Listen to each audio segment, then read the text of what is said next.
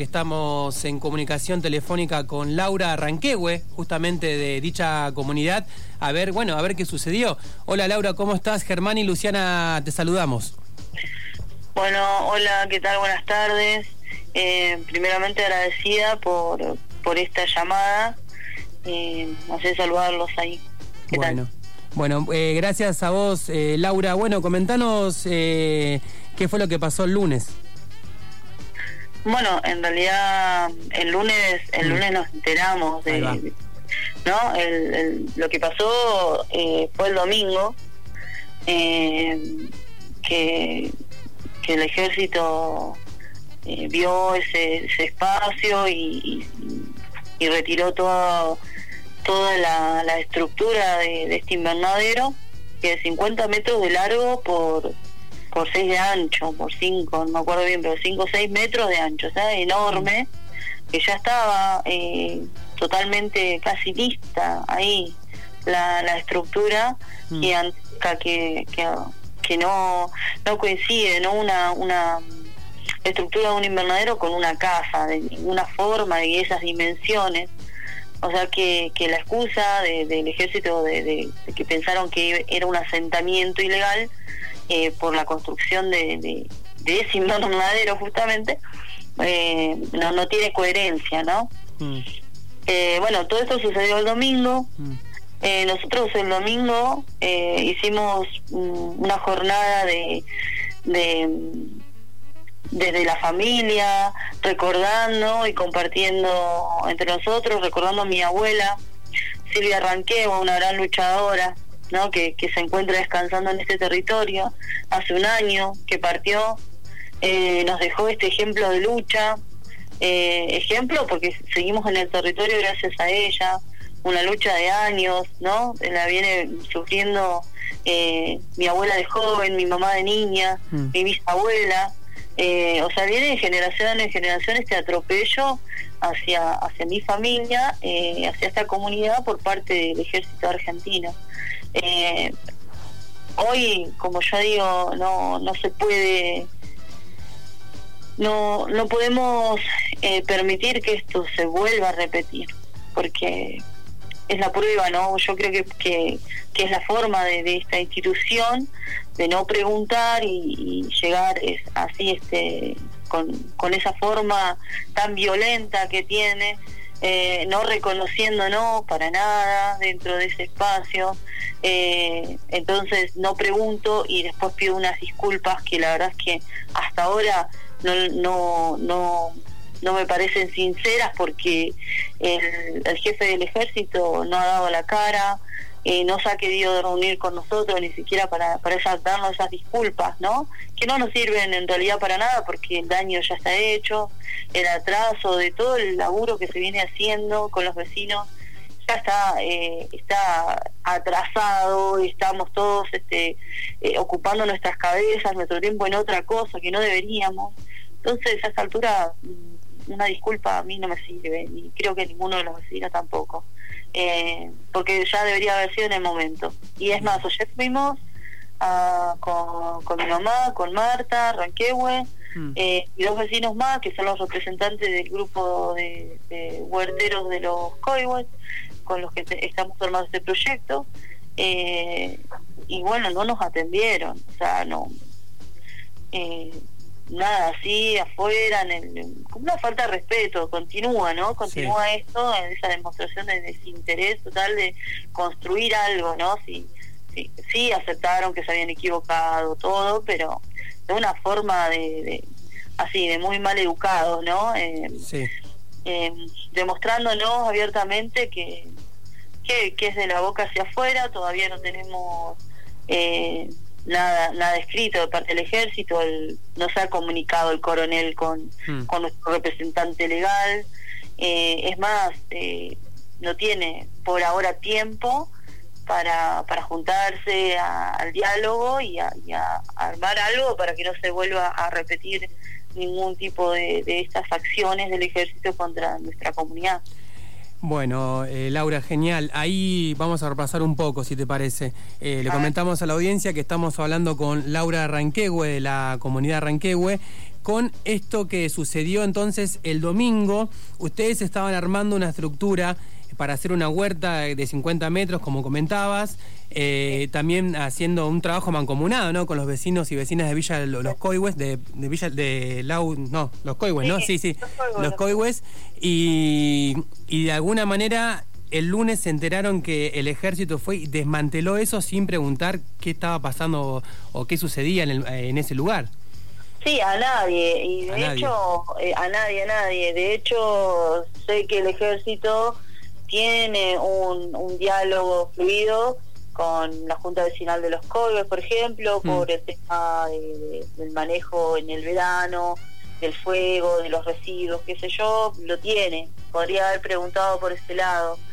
Podría haber hecho un montón de cosas antes de destruir primero, ¿no? Es lo que estamos todos de acuerdo. Eh, podría haber preservado el lugar, por posible toma, todo lo que ellos se excusan pero no haber destruido todo absolutamente y después vemos. Y aparte, eh, instalarse ahí, eh, así, se, estaban levantando la, la, una carpa, cuando yo fui la primera en llegar al lugar, un desconcierto total, absolutamente choqueante fue para mí eh, no encontrarme con nada de lo que estaba ahí y sí encontrarme con, con gente del ejército y con una persona que no podía resolver absolutamente nada, eh, con el oficial, que bueno, fue, tengo que reconocer que fue respetuoso, no al principio, ¿no? Al principio me querían sacar y bueno, eh, después logramos, eh, logré, logré que me escuche y, y, bueno, llamar a nuestro abogado y esperar ahí que se resuelvan las cosas. Una, que esto empezó el domingo y se, se estaba terminando como eh, de armar el lunes. O sea, llegamos ahí justo, justo a tiempo. Sí. ¿Cómo estás? Laura Luciana te saluda. Hola, Luciana. Eh, quería que nos cuentes, eh, si querés, para que la gente que nos está escuchando sepa de qué se trata este proyecto, qué es lo que, qué es lo que hacen ahí, cómo se organizan para llevar adelante este vivero. Bueno, este proyecto surge en conjunto con, con vecinos de los Coihues, con vecinos de Villa, los Coihues, con vecinos que viven hasta por los kilómetros en el centro, que se han ido sumando, son alrededor de 40 familias las que están integrando este proyecto eh, intercultural, en el marco de que nosotros como comunidad eh, compartimos nuestro territorio, una forma de aprovecharlo en estos tiempos. Eh, con, esta construcción de la huerta comunitaria, pensando eh, en las necesidades este, que, hoy más que nada en este ámbito y en esta situación que estamos pasando como eh, a nivel país, a nivel mundial, eh, estar ocupando nuestras cabezas sería en construir una huerta comunitaria intercultural. Fíjense que, es algo que todavía no, eh, para nosotros es algo nuevo, eh, para los vecinos también. Contarles que, es un grupo espectacular de vecinos eh, que, sobre todo están con el respeto absoluto de nuestra cultura. Nosotros comenzamos las jornadas de trabajo con una ceremonia mapuche. están todos los vecinos en ese momento, es una de, de, nuestras partes este, fundamentales, con el respeto que, que queremos que, que, se siga manteniendo en el espacio, pidiendo permiso a todo el espacio, en equilibrio con todo ese lugar. Y, y para mantener esa buena energía también, eh, ¿no? Que tiene que ver con, con la visión mapuche, sería, ¿no? Eh, entonces, respetando todo eso, eh, hablando en Mapuzugún, eh, haciendo ya referencia al, nombre de, del grupo de los vecinos de los Coibes, con la comunidad, nombrando ciertos espacios, como se dice Mapuzungún, hay niños también. Eh, o sea, es algo hermoso lo que se está formando ahí, algo hermoso. Y recién esto arranca, este proyecto, y que va para mucho más. Eh, estamos para que ustedes se, den una idea, estamos eh, del otro lado de la ruta 82, o sea, nosotros la comunidad Ranquehue, eh, las viviendas de la comunidad estamos en la ladera oeste del Cerroto, Sí, estamos como frente al Puente Negro, si se quiere, por ruta 82. sí. Eh, el otro espacio comunitario está como a la altura de... em, eh, del- ay, a ver cómo les puedo decir, este entre el Puente Negro sí. y, y- y la Gutiérrez, en un espacio que ha quedado ahí eh, en el medio de, del barrio, entre la ruta y el barrio y el río. eh, y bueno, este espacio nosotros como comunidad lo pensamos en comunidad, no solo de la comunidad mapuche de Ranquehue, sino la comunidad colguense también, para, para usarlo, para cuidarlo, Sí, sobre todo. valorarlo, ¿no? como lo, lo hacemos nosotros. Eh, claro, sobre todo para cuidarlo, ¿no? Esa, esa, la importancia de, de tener eso incorporado y a diferencia también de cómo se comportaron con ustedes eh, en este, en este acto, ¿no? Bueno, eh, lamentable, espero la verdad que puedan reconstruirlo con eh, pronto y bueno, con, con fuerzas. Eh, muchas gracias, Laura, por, por comunicarte con, con Tarde Random. No, no, reitero, su, este, gracias a ustedes por, por su interés y por esta Sí. comunicación. Y decirles también que nosotros nos juntamos todos los sábados a trabajar.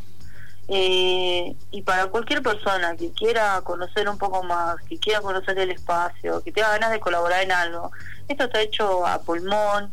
eh, entonces, mucho más duele, ¿no? Cuando las cosas están hechas así. eh, eh, cuando se destruye, ¿no? Ese, ese laburo, que es más que nada de corazón, ¿no? Entonces, invitar a, a que se acerquen, a que nos conozcan, a que vean el lugar, este, es lo mejor, lo mejor que, que, se puede hacer, es, es- aparte estamos dando como, como ese ejemplo, dar vuelta a esa historia, ¿no? Como yo ya creo que, que lo dije antes. Bien. Laura, te cuento también que estoy eh, también en estos momentos comunicándome con la gente del ejército, con Carlos Roach, eh, que siempre, bueno, tuvo la gentileza de responder y me dice que están charlando y bueno, vamos a ver si podemos tener la palabra también de ellos. Nos interesa también para llevar a la comunidad cuáles son, digamos, eh, digamos, lo, lo que sucedió, qué visión tienen ellos de, de esto, ¿no? Porque me parece importante también eh, conocer las dos campanas, ¿no? Pero la verdad que, que, que lamentamos lo sucedido. Por lo menos eh, todo lo que venimos escuchando eh, no estuvo bueno que sea así, por eso también queremos ver qué dice el ejército argentino en relación a esto. Totalmente. Bueno, ojalá que, que, que puedan tener la palabra de esa institución. Eh, por ahora nosotros seguimos sin novedad de, de parte de su coronel, ¿no? Bien. Hasta tu- como yo ya dije, ya por lo menos a mí personalmente no me importa. Me hubiera importado cuando pasó o ayer cuando fuimos, cuando nosotros nos acercamos. Debería haber sido al revés, ¿no? Pues si, si la eh, si las disculpas hubieran sido sinceras para mí, yo lo siento así. Estoy hablando personalmente. Eh, Bien. pero bueno, eh, ojalá que, que tengan la palabra de, de esa institución. Laura, te agradecemos estos minutos para Tarde Random, para FM Sueño y bueno, eh, seguimos en contacto. Cualquier novedad, eh, estamos al habla, ¿te parece? Bueno, sí, sí, sí, muchísimas gracias. ¿eh? Dale, un abrazo, hasta luego. Abrazo, chau, chau.